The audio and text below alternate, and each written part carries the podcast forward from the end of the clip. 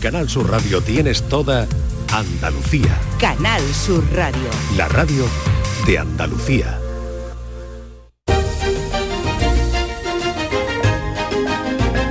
En Canal Sur Radio, Días de Andalucía, con Carmen Rodríguez Garzón.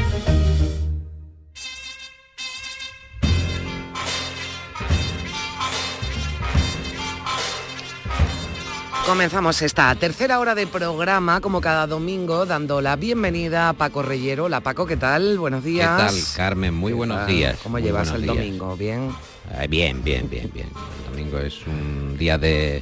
eh, de reflexo, vamos De a reflexo, sí, es sí, de sí. reflexo, es un día Claro. reflexivo y nos ayuda, claro, a bueno, a ir entonando la, la semana. Está- es un día de bien. víspera, a ver qué pasará la semana que viene.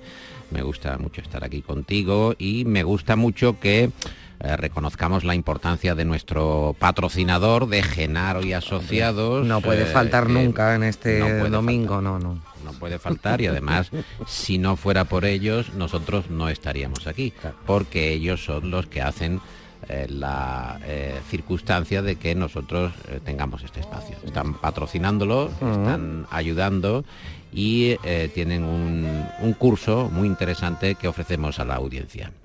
¿Eres un jubilado tímido? ¿Te gustaría decirle a los albañiles cómo tienen que hacerlo, pero no te atreves? Curso de consejos externos para operarios de obra. Yo antes era muy callado, pero échale más mezcla ahí. Curso de consejos externos para operarios de obra. Con el primer curso te regalamos un palaustre. ¡Que está desnivelado!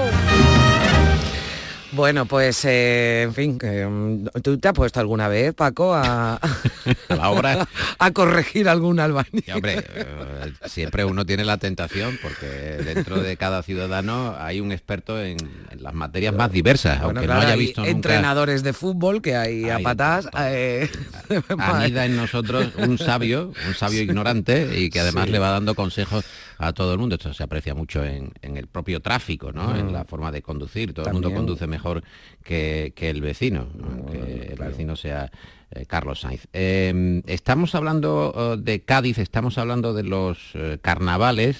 Eh, recientemente estuve charlando con Pedro Manuel Espinosa, que es un experto en carnavales, pero además es un cadista acérrimo, tanto que ha publicado un libro que recomendamos, se llama Esto no estaba en mi libro de la historia del Cádiz, Club de Fútbol, hay que decir, publicado por Almuzara, y cuenta anécdotas sorprendentes del Cádiz. que tiene que, como- haber miles. Uf, ¿no? hay maravillosas y es muy divertido.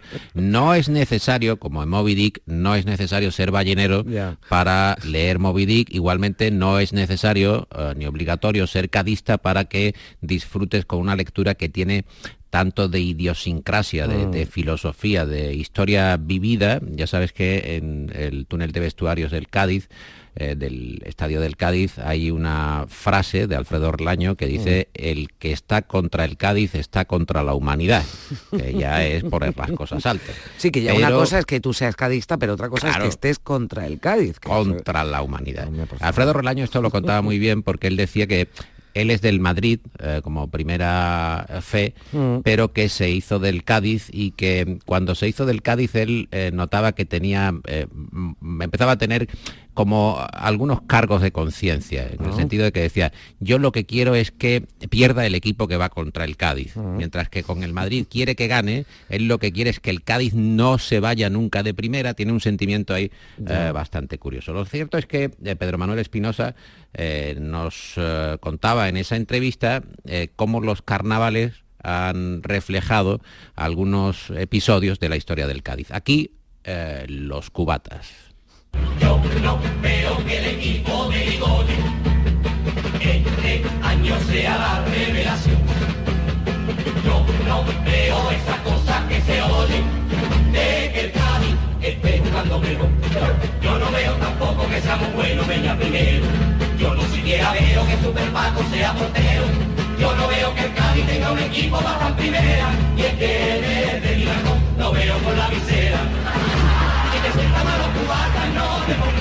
Describe bien aquel Cádiz de mitad de los 80 con Describe, bien aquel Cádiz, describe bien aquel, aquella remodelación, primera remodelación de, del Estadio Carranza, en donde se le colocó una, una visera, se, se hizo un nuevo fondo norte. Eh, lo que pasa es que también aquello provocó que el Cádiz tenía un estadio con cuatro gradas y ninguna era igual a la otra. Eso provocó más de un cachondeo aquí, porque decía la gente que el Cádiz era el único, el único equipo del mundo que tiene un estadio cubista. Eh, porque un fondo estaba pegado a la portería el otro estaba lejos, uno, uno tenía una altura, ninguno de los dos fondos era igual a la preferencia, la preferencia era más baita que la tribuna, en fin, un poco un disparate todo. Eh, Escuchemos más chirigotas, eh, los últimos en enterarse, que fueron segundo premio en 1995. Es verdad que el Cádiz deprimido y da pena ver el Carranza medio vacío. Antes yo veía al Barcelona y al Logroñés y ahora me conformo con ver al Mármoles Macaé. No hay que ser cabrón, es de pena ver esa grada que tan solamente van las criaturas de la brigada y los jugadores ya no saludan al graderío. Ahora suben para arriba y le dan las gracias a los que han venido. ¿Quién ha dicho? ¿Quién ha dicho bravo? Esto no estaba en mi libro del Cádiz, Carmen, que es el, el libro de Sí. Pedro Manuel Espinosa, que digo es además de un cadista eh, impenitente, pues un hombre que ahora mismo está siguiendo el carnaval de Cádiz y lo, lo cubre, o hace unas largas jornadas laborales, desde aquí le mandamos un, un abrazo. Y hablando de, mm, de deporte y de calentamiento, tú ya sabes que el término Oye, por calentamiento... cierto, que juega hoy Sí. el Cádiz a las 2 Sí. de la tarde con el Villarreal y que le vendría muy bien. Nosotros aquí no es que vayamos contra el Villarreal, vamos con el Cádiz, porque, bueno, esperemos que se quede en primera, que está la cosa ahí abajo con los andaluces regular. Así que esperemos que hoy a las 2 de la tarde, que lo contaremos en Canal Sur Radio, ese Villarreal Cádiz, el Cádiz se lleve, se lleve la victoria. Fíjate, Paco, que el viernes de carnaval, el día 9, hay un Cádiz Betis. O sea, yo no digo nada. Bueno, pues En fin. eh, está muy bien este pie porque Sí. tenemos que hablar del calentamiento. Ah, O sea, el ah, calentamiento, eh, el calentamiento que es un término, como tú sabes, eh, muy resbaladizo. Últimamente Sí. el calentamiento siempre está Ligado, ¿no? al cambio con el climático, calentamiento así. global, Mm. es el calentamiento, pero calentamiento. Claro, hay muchas cosas. Bueno, Juan, Juan Herrera hace un análisis del calentamiento con términos así muy, muy pintorescos y él es partidario del calentamiento y lo aplica además al mundo del fútbol. Soy partidario del calentamiento en general. O sea, el calentamiento para mí es una cosa positiva. O sea, en un partido de fútbol, cuando hay calentamiento es cuando viene la pasión. O sea, un partido de estos que juega de vez en cuando estos equipos de, de Guardiola y estos que se pasan tres horas pasándose el balón, ahí no hay pasión, ahí no hay, ahí nada, eso es un mamoneo, eso es como cuando una persona ya mayor tiene pocos dientes y tiene que pelear con un garbanzo que está un poco duro, a ver cómo lo, lo Cómo da, lo a ver traga, cómo cómo atira, cómo, acierta. Sí. Bueno, pues esto con el juego de esta gente. A mí me gusta la pasión y el calentamiento. Bueno, el calentamiento. calentamiento, Le claro, gusta el calentamiento, el calentamiento que también tiene otra acepción. Y ya que estamos en eh, terrenos futbolísticos, deportivos, eh, recordemos a José María García calentándose especialmente. En el estadio de San Mamés, Atlético Bilbao 3, Deportivo La Coruña 1. Volveremos.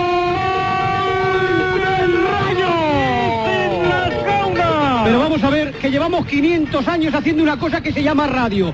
Don Alberto Negro y don Gaspar Rossetti. Vamos a hablar dos a la vez. Después de 500 años y mil vacunas, tendremos que decirlo de uno en uno. Gol en Vallecas y gol en las Gaunas. ¿O no? Estadio de las Gaunas. El gol, Alberto Negro. Saque de esquina, minuto 20. Así como iba a, a Bueno, cantar el eh, gol el eh, compañero después del Escúchame, se repaso. quedan callados como... Bueno, esto Claro, cualquiera ¿qué le van a hacer? contestaba, Claro, ¿no? Claro, pero claro, si ¿quién ella le va a contestar? Sí. Y además, en fin, eh, propio de, de aquellos años y Se propio de calentaba García, que también era- bastante García. ¿eh?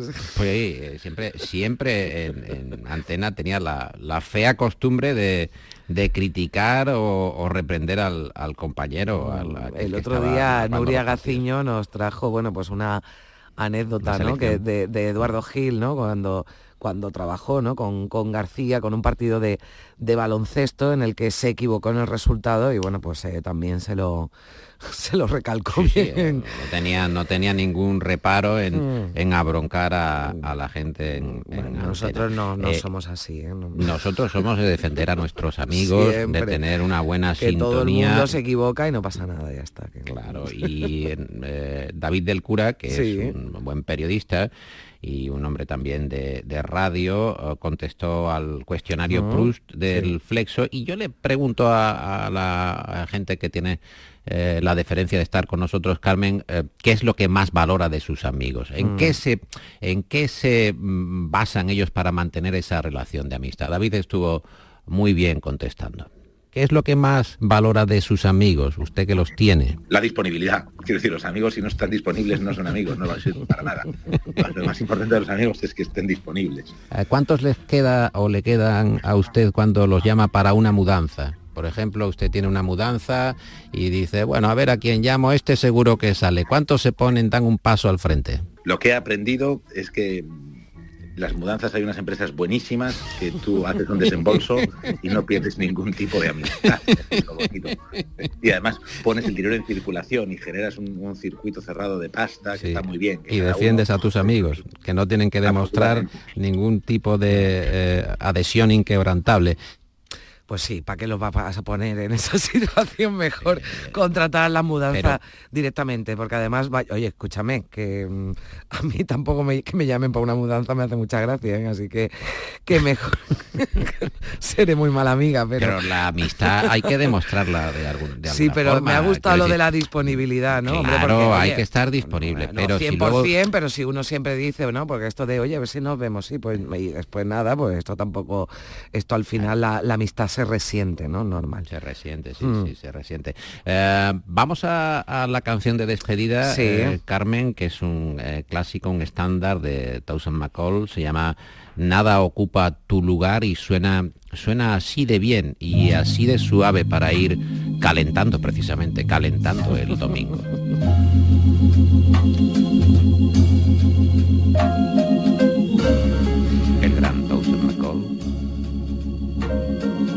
Nada puede ocupar tu lugar. Bueno, Paco, Quito tus nadie... fotos de la pared. ah, bien, bien, perdón, perdón. Estaba... Esta es la canción, Carmen, con la que se enamoró una pareja que yo Sí. conozco. Ah, sí. Y desde entonces han tenido una vida mm, apasionada, feliz. Es lo que tiene la fuerza de la, de la música. De la música. Uno escucha una canción, ve allí a una persona, caramba, la cosa está muy agradable. Y a partir de ahí, oye, miel sobre hojuelas. Bueno, Paco, una de las cosas eh, que hace que nuestra amistad se refuerce es la buena música que traes aquí cada domingo en el Reflexo. Bueno, muchísimas gracias por todo, Paco, que pases un feliz domingo. Abrazo fuerte. a ti. Hasta ahora. When it's all said and done. And oh, my darling, I'm so blue because nothing, oh, nothing takes the place of you.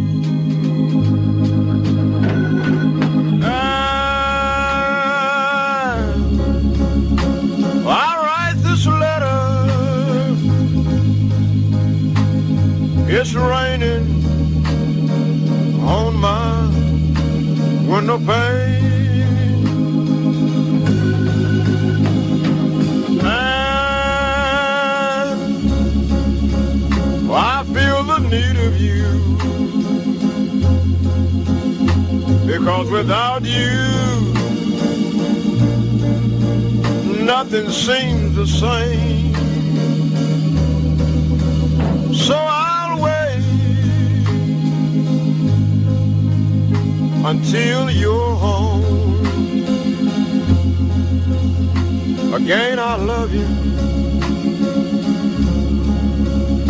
but I'm all alone. And oh, my darling, I'm so blue because nothing, oh, but nothing takes the place of you.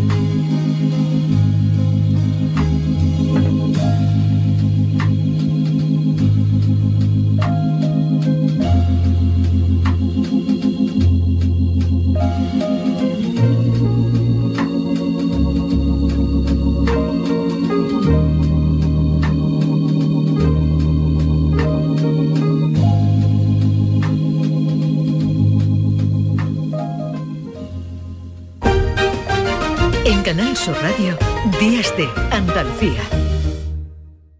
La vida es como un libro y cada capítulo es una nueva oportunidad de empezar de cero y vivir algo que nunca hubieras imaginado. Sea cual sea tu próximo capítulo, lo importante es que lo hagas realidad. Porque dentro de una vida hay muchas vidas y en Cofidis llevamos 30 años ayudándote a vivirlas todas. Entra en cofidis.es y cuenta con nosotros. En Logística Castillo disponemos de terreno para estocaje de contenedores y maquinaria portacontenedores para la manipulación y reparación de los mismos. Instalaciones con almacenaje en ambiente, refrigerado y congelado. Todos los servicios de transporte multimodal y gestión logística integral al cliente adaptado a sus necesidades. Logística Castillo, tu gestor estratégico en Sevilla para todo el sur peninsular. En cofidis.es puedes solicitar financiación 100% online y sin cambiar de banco. O llámanos al 900 84 12 15. Cofidis, cuenta con nosotros. Este domingo, fútbol en Canal Sur Radio y Radio Andalucía Información. Tenemos Villarreal Cádiz, Betis Getafe en Primera División y Covirán Granada Manresa en baloncesto, más la jornada andaluza de Primera Federación. Síguenos desde las 2 menos cuarto en la gran jugada de Canal Sur Radio y desde las 3 de la tarde en Radio Andalucía Información con Jesús Márquez. Contigo somos más deporte. Contigo somos más Andalucía. Canal Sur. La radio de Andalucía. ¿Has pensado en instalar placas solares en tu vivienda o negocio? Con Sol Renovables, enchúfate al sol. www.solrenovables.com o 955 35 53 49.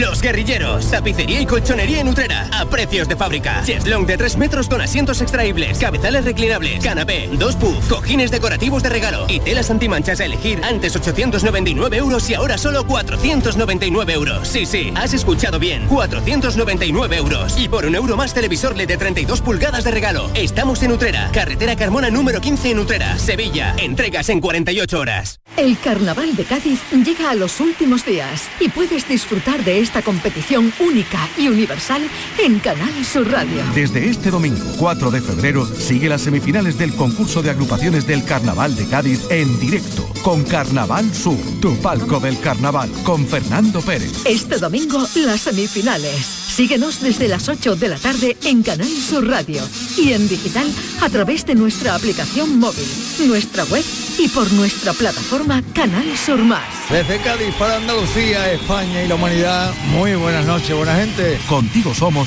más Canal Sur Radio. Contigo somos más Andalucía. En Canal Sur Radio, Días de Andalucía, con Carmen Rodríguez Garzón.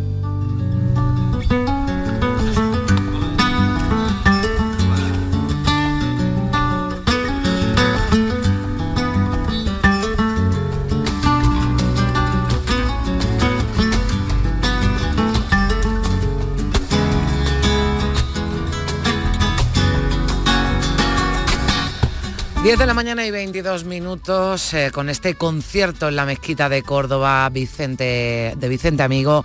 Vamos a hablar precisamente de este monumento del que se cumplen 40 años este 2024 desde que fuera declarado Patrimonio de la Humanidad por parte de la UNESCO. Primi Sanz, ¿qué tal? Buenos días. Buenos días, una buenísima noticia se recibió con mucha alegría en Córdoba, en toda Andalucía, en España. La mezquita catedral de Córdoba fue incluida en 1984 en el listado del Patrimonio Mundial de la UNESCO.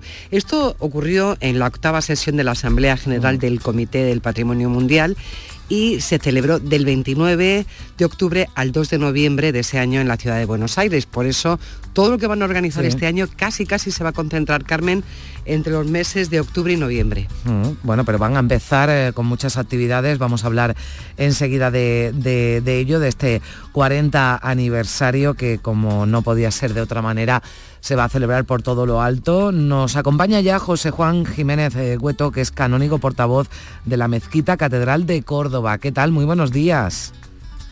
Muy buenos días. Buenos días.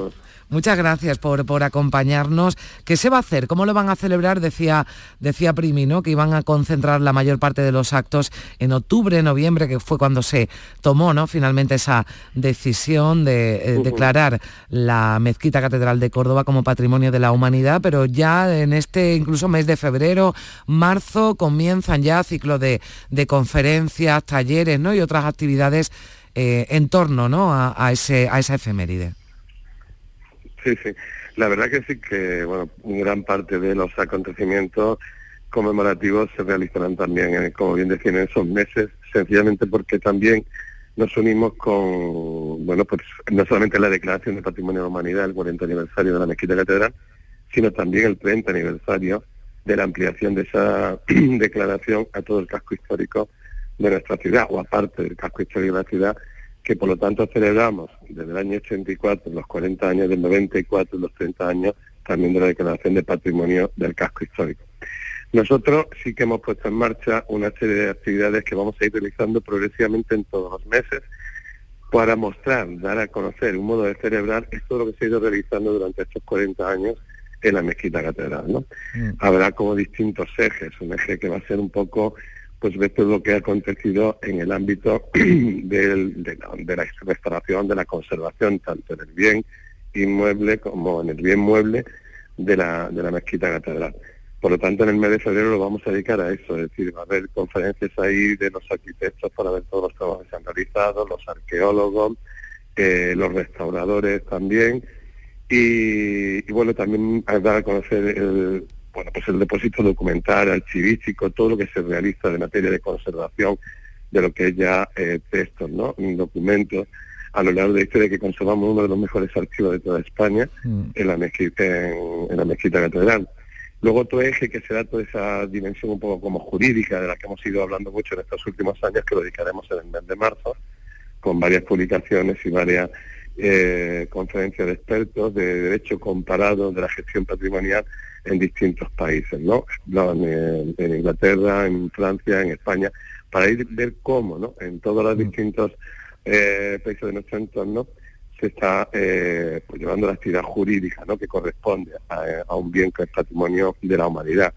Otro eje será la dimensión cultural que ha aportado el Cabildo a lo largo de estos 40 años, ¿no? y últimamente a través del Foro Ocio.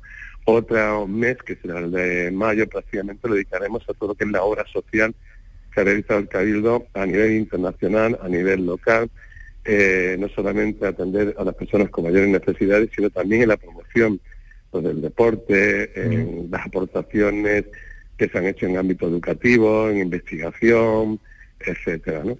Y, y bueno, pues así serán prácticamente los ejes más fundamentales de los que vamos a ir desarrollando a lo largo de estos de estos meses, ¿no?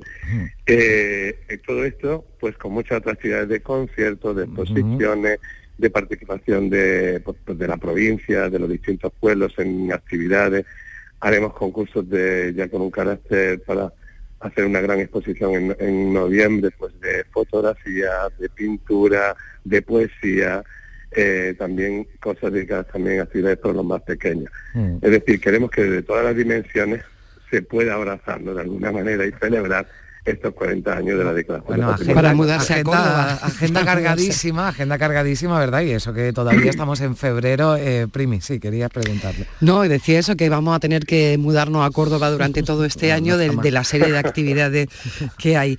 Uno de los ejes precisamente Oye, para... Encantado de que vengáis, ¿eh? nosotros felices de estar en Córdoba. Bueno, una, una, visita intentaremos hacer al menos, una, Por lo, una, una, o dos, o dos. Una o dos. Sí. Uno de los ejes precisamente de este aniversario es hablar y conocer la conservación y la restauración. Y creo que tienen pensado dos restauraciones muy importantes, uh -huh. una de la Maxura, uh -huh. que es ese espacio dedicado a, al califa que es la antesala de, del Mirat, y también en la parte cristiana la restauración del previsterio. Estos son obras mayores, podríamos decir. Sí, bueno, eh, la verdad estamos hablando de mm, dos eh, intervenciones de un gran calado, una gran profundidad porque, por ejemplo, eh, presentábamos el, bueno, inauguramos esta semana precisamente el inicio de las obras de la restauración de la Masura después de, de unos pocos de, años eh, de, estudio de investigación multidisciplinar, ¿verdad? Para, para presentar un proyecto de restauración porque se va a cometer prácticamente en 100, hace 100 años que fue la última vez que se intervino en la, en la Masura. Es decir, la primera vez intervino hace 250 años y hace que fue con de, de Bretón, ¿verdad? Eh, que intervino y después Velázquez Bosco hace unos 100 años, ¿no? Desde entonces no se había intervenido eh, en, la, en la Masura y por lo tanto eh, vamos a cometer ese proyecto que nos va a llevar algo más de tres años con una inversión de 4 millones de euros en principio, está presupuestado que luego ya sabes cómo son las obras, no se sabe cuándo se empieza, pero cuando se acaba lo que te Esto ocurre en las mejores familias, ¿no? Incluso, incluso en espacios como este. Sí. Y luego hay una segunda intervención que, que es en la Capilla Real, eh, que esta, esa parte era una intervención, un perdón, un proyecto que tenía mm. cuatro fases. El Cabildo ya había realizado las dos primeras. Una tercera fase la adquirió el compromiso del Ministerio de Cultura y, la va a realizar precisamente con el Ministerio de Cultura, eh, que será la restauración de todas las yeserías de la Capilla Real. Y luego ya quedaría una cuarta fase, que sería posterior y que tendría que realizar Cabildo también, que ya sería la solería. ¿no? Mm. Entonces, ahí en esa colaboración con el Ministerio de Cultura, eh, se va a poder eh, hacer ese, ese trabajo también. ¿no? Mm. Por lo tanto, son dos grandes intervenciones que esto hay que hacerlas sin dejar de seguir en, la, en la conservación constante y en el mantenimiento constante del templo. Mm. Y en el funcionamiento, ¿verdad? También de, de, la, de la mezquita catedral, porque hace, hace unos días eh, usted no presentaba los datos turísticos del, del monumento.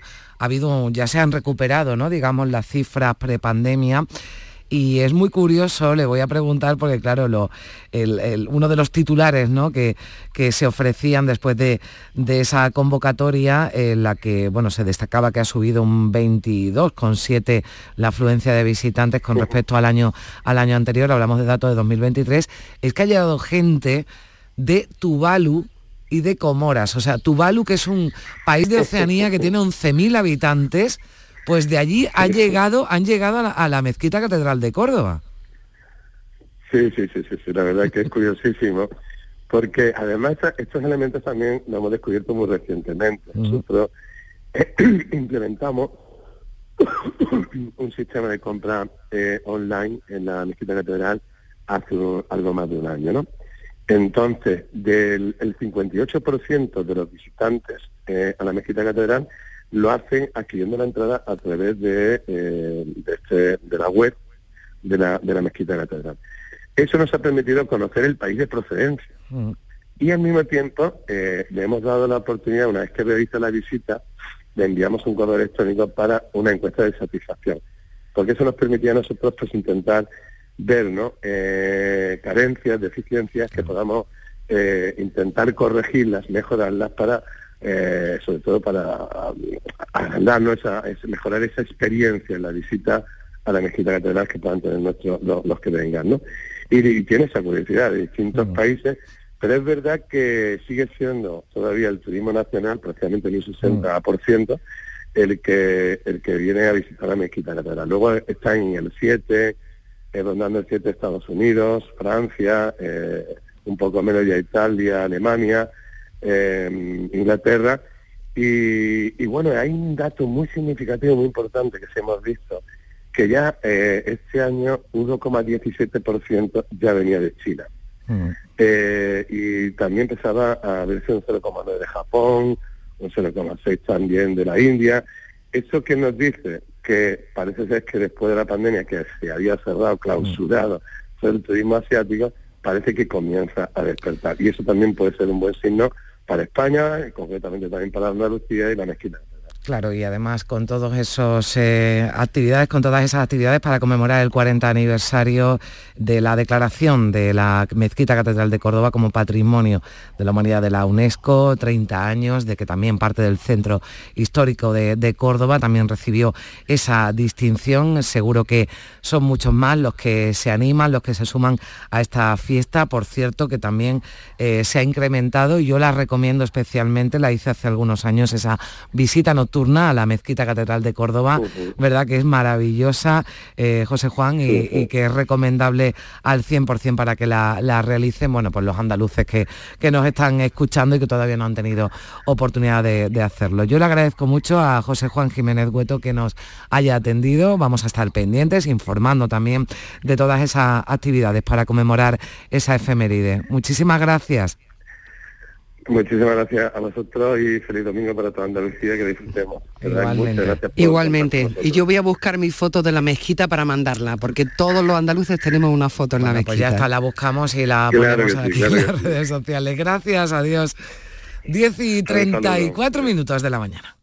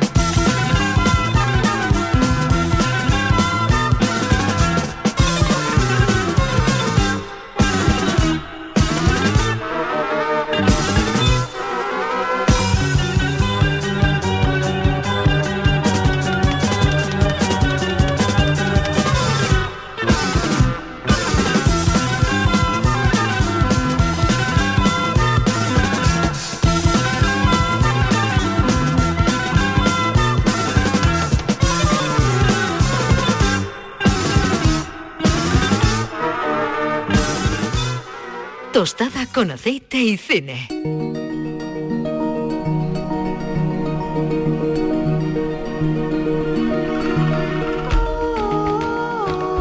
Diez y 35 minutos tras este agradable paseo que nos hemos dado por la Mezquita Catedral de Córdoba. Abrimos ya tiempo aquí en Días de Andalucía en Canal Sur Radio para el cine. Damos la bienvenida a Juan Luis Artacho. ¿Qué tal? ¿Cómo estás? Buenos días. Hola, muy buenos días. ¿Qué tal? Pues, recorriendo Córdoba con vosotras, que yo también me iría unos días, ¿eh? No sé si el año entero, pero... Nos han invitado a mudarnos, pero sí, pero una temporadita en Córdoba no está mal, ¿no? Si nos dividimos así, oye, pues mira, en cada en cada provincia de Andalucía también, o en Málaga, donde, donde andas por, por ahí, bueno, pero eh, nosotros eh, también en esta sección nos ponemos muy internacionales. Eh, hemos repasado en las últimas semanas la carrera de mm, bueno pues eh, de los actores más clásicos verdad no eh, nos tocó mm. Cary Grant eh, también Humphrey Bogart coincidía con el bueno pues aniversario de su nacimiento o de, o de su muerte pero hoy vamos a hablar de un gran actor un grandísimo actor que nos dejó, bueno, pues hace 10 años, que el otro día comentábamos, ya han pasado 10 años, ¿verdad? De la, de la muerte, hablamos de, de Philip Seymour Hoffman, y bueno, pues un, actor que se fue muy, muy joven, con una vida también complicada, que ahora si te parece comentamos, pero que dejó grandes películas y grandes interpretaciones, Juanlu. Sí, nos vamos a un actor más joven, muy diferente del Hollywood clásico que hemos estado comentando esta semana, pero un actor de mucho peso, de mucha altura, y uno de los grandes de su generación, este Philip Seymour Hoffman, que por si algún oyente no lo pone rostro, supongo hmm. que sí, porque es muy conocido, pero bueno, era un chico porque murió a los 46 años, aparentaba más edad, era regordete y aparecía en películas como The Master, trabajó mucho con, eh, con Paul Thomas Anderson en hmm. Boogie Nights, The Master, también hizo el talento de Mr. Ripley, La familia Savage, eh, la duda que hacía de cura en Moneyball, eh, que era eh, entrenador de béisbol, hmm. y entonces llegó ella, hizo todo tipo de cine y en todo le daba una impronta y una personalidad a sus personajes, aunque fuera una comedia ligera, Mm. donde estuviese... Bueno, en los Juegos del Hambre, ¿no? Que también han sido, también han tenido, también aparecía, ¿no? En lo- en los- Sí, efectivamente, Mm. sí, sí, es que esa no la, esa no la he visto, ¿ves? Fíjate, por eso me lo- Bueno, yo vi una, yo vi una, yo vi la primera y salía, ya está. Bueno, no vi pero sí, que él, él- él estaba también en las Mm. grandes producciones, Mm. pues, valía para todo realmente, y era un talento im- impresionante. Mm. Un hombre con una sensibilidad especial, lo dijo su mujer cuando murió de sobredosis en Nueva York. Él terminó, cada vez que terminaba un rodaje o, o se iba de rodaje, la, la mujer y su hijo, que era un gran padre, eh, dicho por ella misma, decía que era un padrazo increíble, pero tenía una parte oscura de adicciones, de tener que huir y sumergirse eh, en las drogas para, para sobrevivir y para llevar la realidad. Y bueno, pues esta vez terminó un rodaje, tardó dos días, no lo encontraban, eh, no, no aparecía por casa y lo estaban buscando y ella se temía lo peor y efectivamente apareció con sobredosis en una habitación de, de Nueva York a los sus 46 años y nos dejó un legado impresionante de muchas películas, de mucho talento y bueno, una pena no haber visto el recorrido porque con Joaquín Phoenix yo creo que son como los dos grandes actores de, de- de, digamos, de, de generación muy parecida, de años similares de nacimiento. Parece que son los dos grandes actores que ha dado Estados Nos hemos quedado con, con más ganas de Philip Seymour Hoffman, desde luego, porque como decías, eh, pues ha hecho interpretaciones eh, maravillosas y hemos hecho una selección. Es verdad que eh, pese a haber muerto tan joven, sí tenía una bueno carrera ¿no? cinematográfica importante. Sí, y, sí, sí. Pero bueno, nos hemos quedado con, con- con tres películas. ¿Con cuál empezamos? Yo selecciono las tres que más me gustan, Ujú. porque ya he dicho antes otros títulos como El talento de Mr. Ripley, Mm. quizá, o bueno, que, que son también muy representativas, pero arrancamos con El hombre más buscado. El servicio de inteligencia alemán necesita que se haga un trabajo que la ley alemana no le permite hacer. Nuestra unidad se creó para localizar fuentes. No somos policías. Somos espías. Nuestras fuentes no vienen a nosotros. Hola, Anabel. Me alegro de verte. Nosotros damos con ellas. Y en cuanto las hacemos nuestras, las redirigimos hacia objetivos mayores. Se necesita un pececillo para pescar una barracuda y una barracuda para pescar un tiburón. Bueno, pues eh, aquí en esta película de espionaje, ¿verdad? Eh, bueno, un thriller eh, también y que, que, mm, tiene también y que deja desde luego un, bueno, pues una interpretación ¿no? muy destacada ¿no? de, de, de Philip Seymour Hoffman que protagoniza ¿no? esta película. Sí, él ha protagonizado muchos títulos, por ejemplo La Duda, que, que lo hace Mm. con, con Meryl Streep, eh, en The Master también es coactor protagonista, pero bueno, él también ha hecho mucho de secundario, típicos papeles pequeños donde él lo engrandece y, y le da otra, otra dimensión. En este caso es el protagonista, aunque está también Willem Dafoe o. Rachel McAdams, una película del 2014 basado en la novela de Joel Le Carré, eh, uno de los grandes, grandes, grandes escritores y sobre todo del tema de espionaje, eh, dirigida por Anton Corbin, que es un director de, viene del mundo del videoclip, él ha hecho casi todos los videoclips, por ejemplo, de Pets Mode o de Mm. Arcade Fire, y también sus incursiones al cine, eh, muy diversas, muy, películas muy distintas, como pudo ser El Americano, Mm. aquella con George Clooney, este sicario que se va a un pueblecito en Italia Mm. huyendo de, eh, de muchas cosas, pues eh, aquí nos hace una película muy sobria, muy inteligente, una película de espías con tensión y suspense, pero a la vez con mucha mucha profundidad de personajes y hablándote también de los propios sistemas de los Mm. países, de las democracias, De las agencias cómo- de espionaje, de ¿no? las agencias de espionaje y cómo alguien que, que- Mm. que es uno de los, de los líderes, de los, de los más altas esferas en esas agencias, incluso ni se enteran realmente de las propias intenciones de- del país, ¿no? Mm. Y, y siguen siendo marionetas.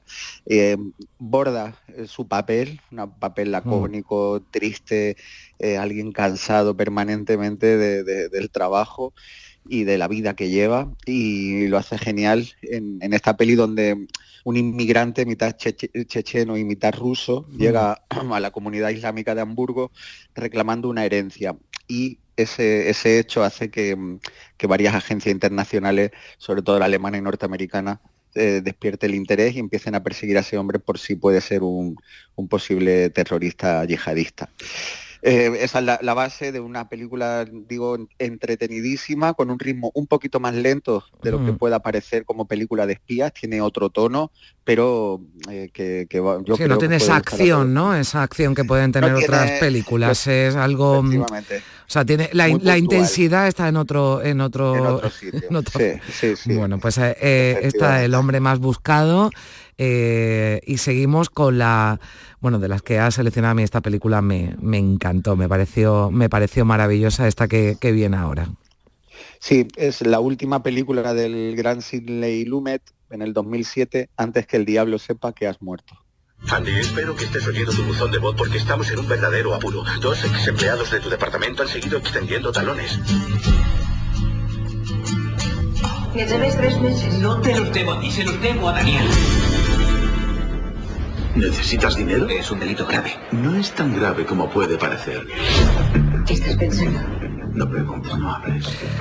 Es una joyería, un negocio familiar. Bueno, aquí esta película que protagoniza, ¿no? Con Ethan Hawke, ¿verdad? Y que, bueno, pues es una es una película también, eh, no en este caso de espionaje, pero sí de atracos, de robos, de eh, dramática, ¿no? También tiene, tiene un poco de, de todo, ¿verdad, Juanlu?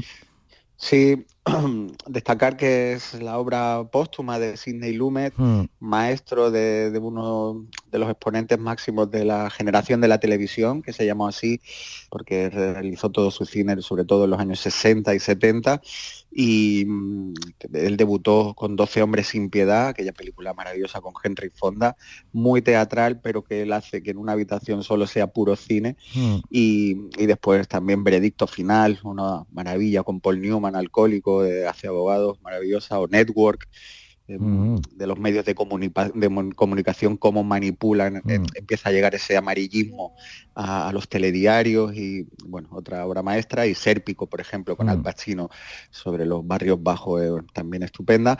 Pues este testamento nos deja una película con mucho brío, con mucha furia, rodada de una manera salvaje para una persona de su edad que se meta en una historia muy de cine negro actualizado Mm. como es esta de dos hermanos de una de familia bien pero que necesitan dinero ambos por cada uno por una circunstancia. Philip Seymour Hoffman es un empresario adicto a la heroína eh, que creo que sabía un poquito de eso.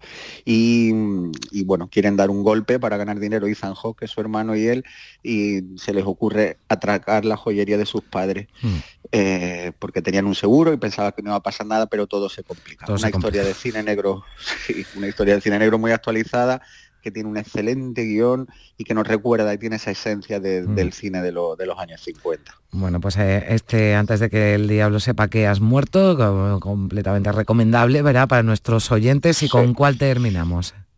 Pues terminamos con una comedia que Mm. a lo mejor no lo conoce todo el mundo, pero que yo la recomiendo muchísimo y, y espero que alguien la busque y se la ponga. Yo creo que la vi en su magnífica. momento. Ahora buscando aquí Sí. información, al ver los eh, actores que la protagonizan, eh, me suena que esta película la, la vi en su momento, pero tiene ya algunos años, bueno, del año 2000, que son algunos años, ¿no?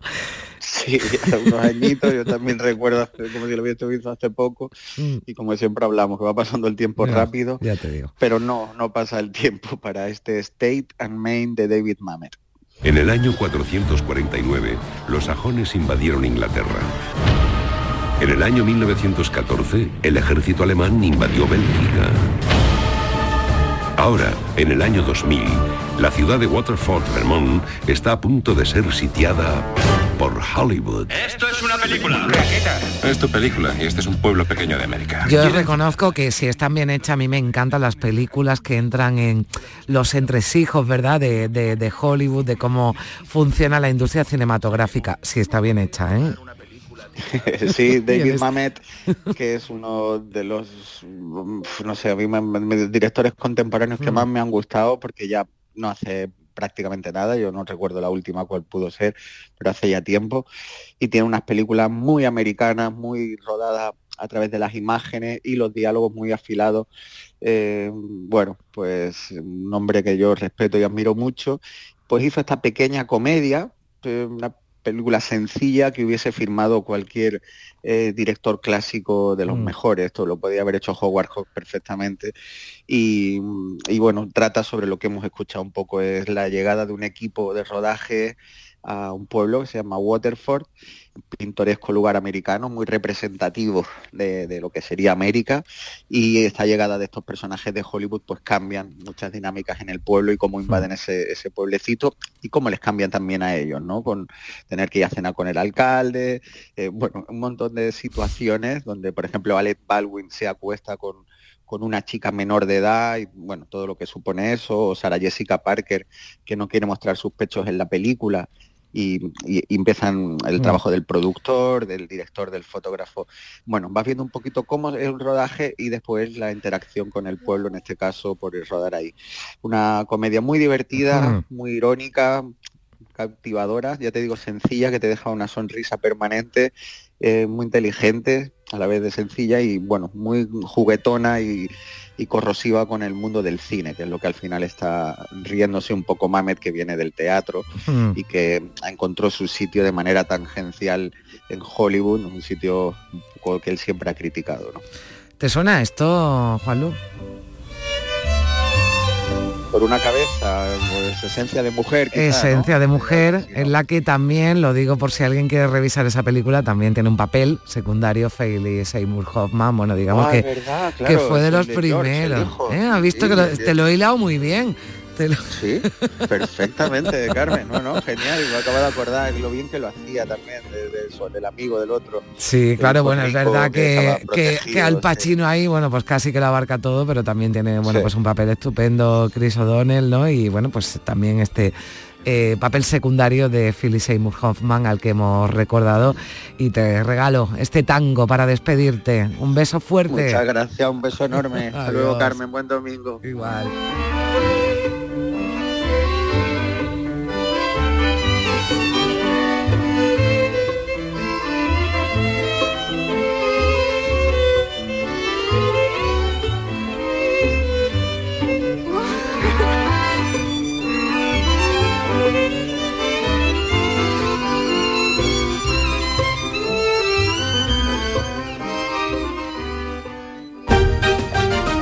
Canal Sur Radio, Días de Andalucía. Te quiero, mi amor, mi pastelito, mi bombón, mi galletita, mi bollito, mi bizcochito. Uy, pero qué hambre más tonta me ha entrado así de repente. Hay mucho amor dentro de ti, como en el cupón diario de San Valentín de la 11, porque podrás ganar 500.000 euros y además si entras en cuponespecial.es podrás conseguir experiencias únicas que te enamorarán. Cupón diario de San Valentín de la 11. Bases depositadas ante notario. A todos los que jugáis a la 11, bien jugado. Juega responsablemente y solo si eres mayor de edad. ¡Ay! ¿El colchón nos deja cao? Cámbialo en el golpecito colchones y sofás. Cuida tu salud con descuentos de más del 50% en equipos de descanso, colchones, canapés y almohadas. Despierta mejor con el golpecito colchones y sofás. Buenos días. El golpecito colchones y sofás en Alcalá de Guadaira, calle Mairena, calle Naranjo y Polígono Recisur. En Utrera, calle Corredera. 955 68 76 11.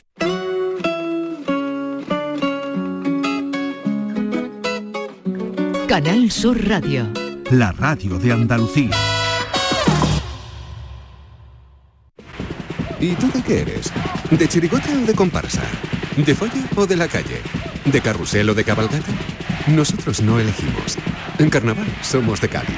Melón y sandía Caridul. Lo más fresco del carnaval. Visita nuestra página web www.caridul.com. Compás.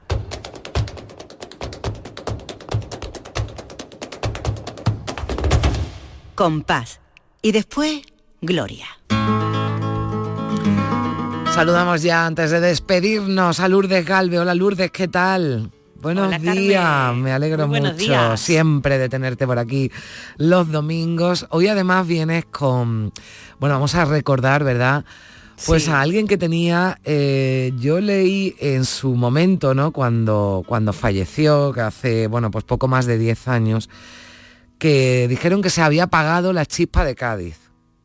Efectivamente, estamos hablando de Mariana Cornejo, una cantadora que representaba como nadie esa gracia gaditana, Mm. esa chispa natural, porque además, pues como no- nos contaba uno de sus grandes amigos, nuestro compañero Javier Osuna de Canal Sí. Sur Cádiz, que ella se ponía simplemente a tomarse un café en una terraza y se ponía a contar una anécdota y la gente que estaban alrededor sin ir con la historia se partían de risa. Dice, y ella no lo pretendía, es que tenía esa chispa, esa gracia. Es que eso lo tienes o no lo tienes, Lourdes, porque esa capacidad, ¿no? Que eso no lo está buscando, sino que hay gente que se pone a hablar y es capaz de, bueno, pues de, de- de aglutinar toda la atención de incluso de gente que no conoce, ¿no? Y eso le, Exacto. le pasaba a ella, no de escucharla, sino además de, de reírse, ¿no? Con ella que, bueno, que, que tenía mucha gracia, ¿verdad? Sí, tenía mucho arte y luego pues es una cantadora que desde chiquitita empieza a cantar de la mano de su tío Canalejas de Puerto Real. No sé si te acuerdas que hablamos de él en Navidades Sí. porque fue uno de los primeros de, de llevar villancicos en su repertorio. Sí, sí, sí. Y entonces pues ve que, que la niña tiene, tiene actitudes para el cante, entonces ella se convierte un poco en heredera y, y transmisora de todos esos cantes gaditanos, pues de Canaleja, de Aurelio Sellés, también el gran Aurelio Sellés, gran cantador clásico de Cádiz, que también le gusta mucho, incluso la quiso llevar a Madrid para que triunfara allí, pero ella pues prefirió quedarse siempre en, en su Cádiz. Y luego tenía a, como letrista, que creía en ella profundamente, al poeta de, de Arco, Antonio Murciano, que le hizo muchísimas letras eh, para incluso un- uno de los discos de los que vamos a hablar ahora. Ella se hizo muy famosa en los años 80 porque anunciaba un- unos detergentes en, en la tele Sí. con esa gracia suya y a partir de ahí empieza a ser conocida, a ser reclamada en festivales y graba su primer disco donde encontramos estos tanguillos, cosas de Kai, cosas mías. Digo y digo y lo digo. Usted es testigo, lo va a escuchar. De nadie me fío, que no quiero lío. Yo soy de mi niña y de mi marido. De Ojana ni hablar. Que soy muy cabal.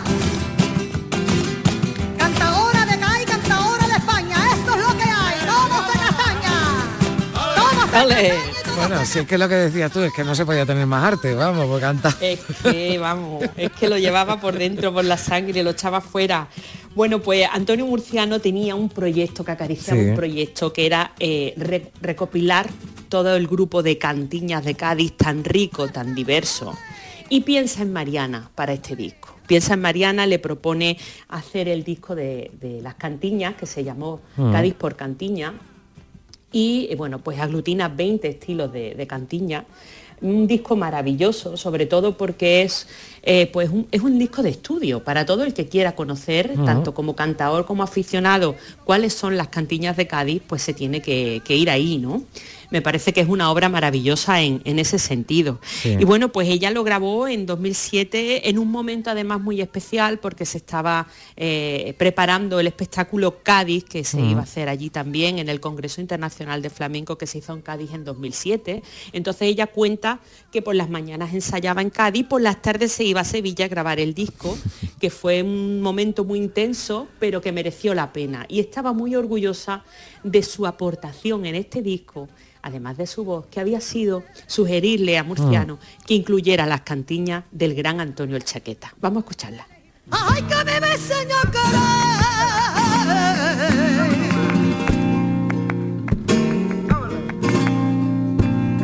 Que yo maldigo a la persona que querer.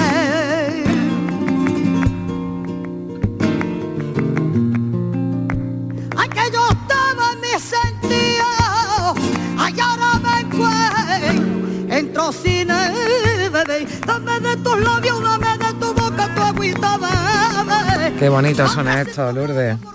Qué bonito. Además, mm, bueno, pues como escribía Juan José Mm. Telles en la necrológica que le dedica a María, pues que ella, eh, pues como no quería preocupar a nadie, casi Mm. nadie supo de su enfermedad y murió de una manera muy silenciosa, Mm. sin que casi nadie se diera cuenta. Y claro, ¿qué pasa? Pues que se fue de este mundo sin que se le tributaran los homenajes en vida que quizá hubiera merecido. Bueno, pero hay que respetar que ella quisiera también llevarlo en la, Claro, en la intimidad, por supuesto, ¿verdad? Y, por supuesto. y bueno, y si sí además lo podía- decidió precisamente, ¿no? Para no preocupar ni a su entorno, ¿no? Ni para que, bueno, pues ya está, ella lo, lo bueno, por sí. Supuestísimo. Mm. Pero sí es verdad que a lo mejor eh, pecamos en, Mm. en el mundo del flamenco y en todos los mundos, ¿no? sí, de no verdad. echarle cuenta a personas que están ahí que parece que van a estar por siempre y que han hecho una labor importante. Los y- homenajes en vida y con salud, que hay que Exacto, hacerlo así, exacto. para disfrutarlos, di que sí, Lourdes. Efectivamente. Entonces, bueno, también decía Juan José, nunca fue como Lola Flores se murió sin ser pregonera del carnaval de Cádiz. Pues mira, es verdad. Hay muchas veces, pues son cosas que están ahí y que no caemos y cuando se Y cuando las pasa personas, dice, pues mira, sí, se lo tenemos que que, haber dicho, pues ya, en fin, ya, ya, ya es tarde, pero desde luego ella llevaba el nombre de, de Cádiz, orgullosa por donde, por donde iba y de hecho lo que, lo que decías tú al principio, podía incluso haber triunfado en, otro, en otros sitios, pero ella Sí, prefirió quedarse, quedarse en Cádiz. en Cádiz. ¿Con qué nos despedimos, Lourdes? Pues nos vamos a despedir también de este disco Cádiz por Cantiña. Ella estaba muy orgullosa de cómo había interpretado las jotillas de Cádiz, que bueno, pues son ese- e- esas alegrías mezcladas con la jota aragonesa, esos orígenes mezclados que tienen, hunden sus raíces en la Mm. invasión napoleónica y cómo se hermanaron los aragoneses con los gaditanos luchando contra los franceses y de ahí Mm. surge pues lo que son las alegrías de Cádiz. Ella estaba muy contenta de esta interpretación y creo que es una manera muy bonita de despedirnos y de homenajearla.